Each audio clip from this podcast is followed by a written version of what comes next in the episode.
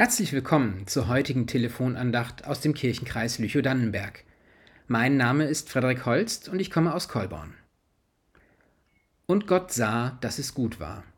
So steht es am Anfang der ersten Schöpfungsgeschichte nach jedem Satz. Gott schafft die Welt aus dem Nichts, Licht und Finsternis, Himmel und Erde und zum Schluss den Menschen. Und Gott sah an alles, was er gemacht hatte, und siehe, es war sehr gut. Und weil alles einfach so wunderbar gemacht war, segnet Gott die Menschen und sagt ihnen, dass sie sich vermehren und sich die Erde untertan machen und über sie herrschen sollen. Wenn wir gerade heute auf die Erde schauen, kann man sich fragen, ob das mit dem Vermehren und dem Herrschen so eine gute Idee war, bei all der Zerstörung der Schöpfung.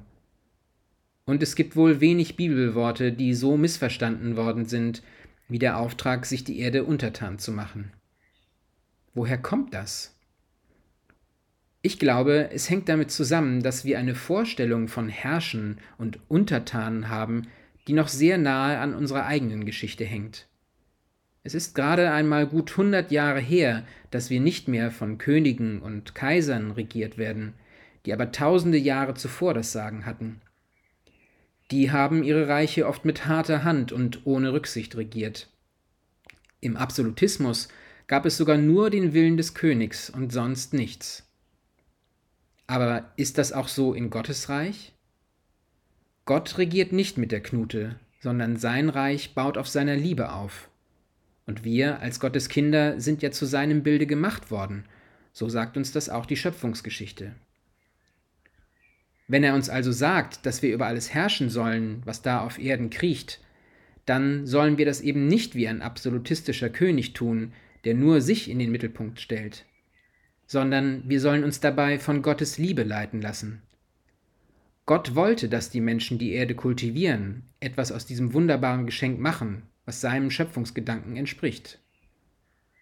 Mit der Ausbeutung der Natur, der Massentierhaltung und der Überbevölkerung handelt der Mensch aber nicht mehr wie aus Gottes Liebe heraus, sondern eher wie ein absolutistischer König. Die meisten von denen hat aber die Geschichte hinweggefegt, weil sie jegliches Maß verloren hatten. Ich glaube, dass Gott es gut meint mit uns und der Schöpfung. Aber wir sollten genau hinhören, was er uns sagt und auch auf den Zusammenhang schauen.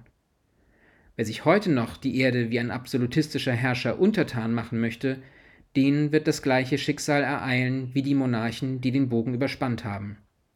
Das kann weder in unserem noch in Gottes Sinne sein. Amen. Ich wünsche Ihnen noch eine gesegnete Woche und bleiben Sie behütet bis zur nächsten Telefonandacht.